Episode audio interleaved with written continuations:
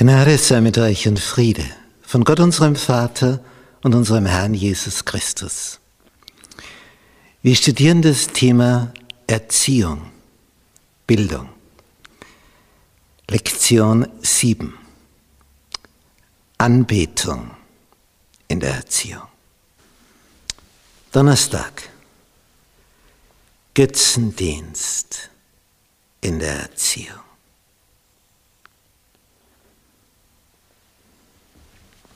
Markus Evangelium Kapitel 7.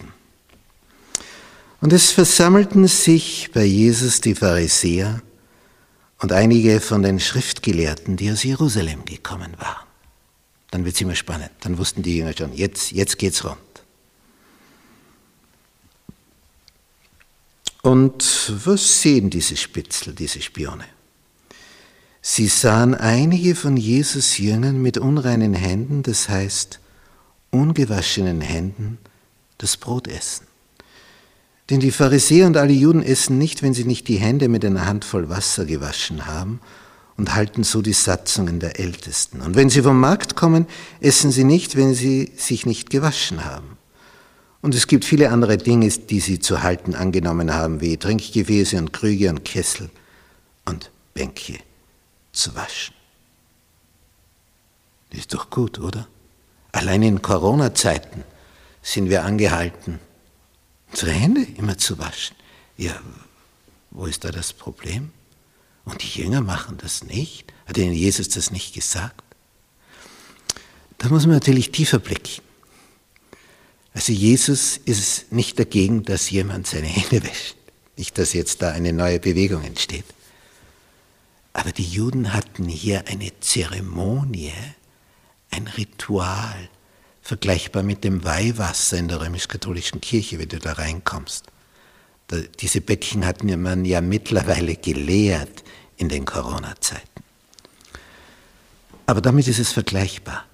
Es ging nicht ums Händewaschen, sondern man musste eine bestimmte Menge Wasser aufs Handgelenk träufeln. Das war die zeremonielle, rituelle Reinigung. Es ging also nicht vorne um die Bakterien abzuwaschen, sondern rituell. Du, du, musst eine bestimmte Zeremonie begehen. Und wenn du nicht vorher diese Tröpfchen, so ähnlich wie eine Dame, das Parfum hier drauf gibt, damit sie gut duftet, so etwas war das. Und Jesus lehrt diese Zeremonie seine Jünger nicht. Diese rituelle Handgelenksbeträufelung.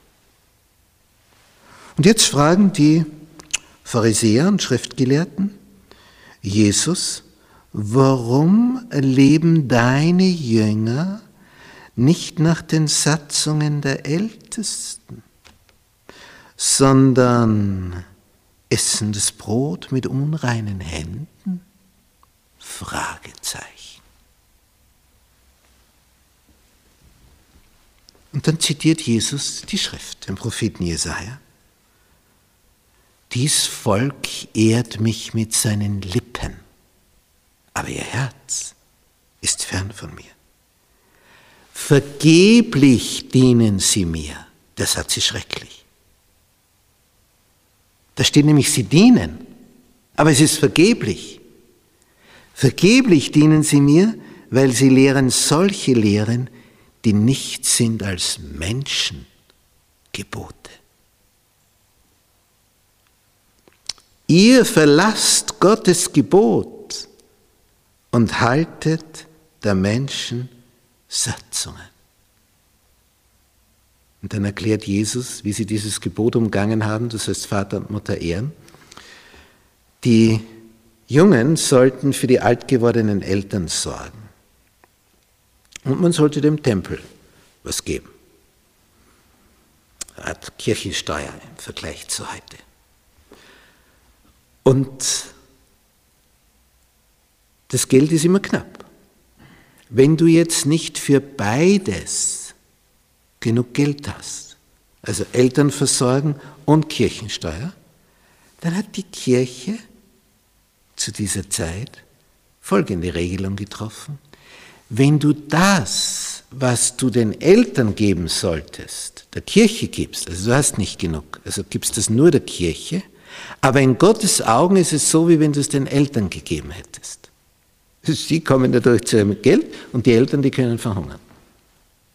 Hauptsache sie haben es, der Tempel. Und da sagt Jesus, wie fein hebt ihr Gottesgebot auf, nämlich du sollst Vater und Mutter ehren, damit ihr eure Satzungen aufrichtet.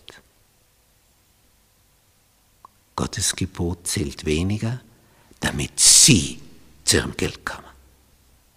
Jesus findet genau die Wunde.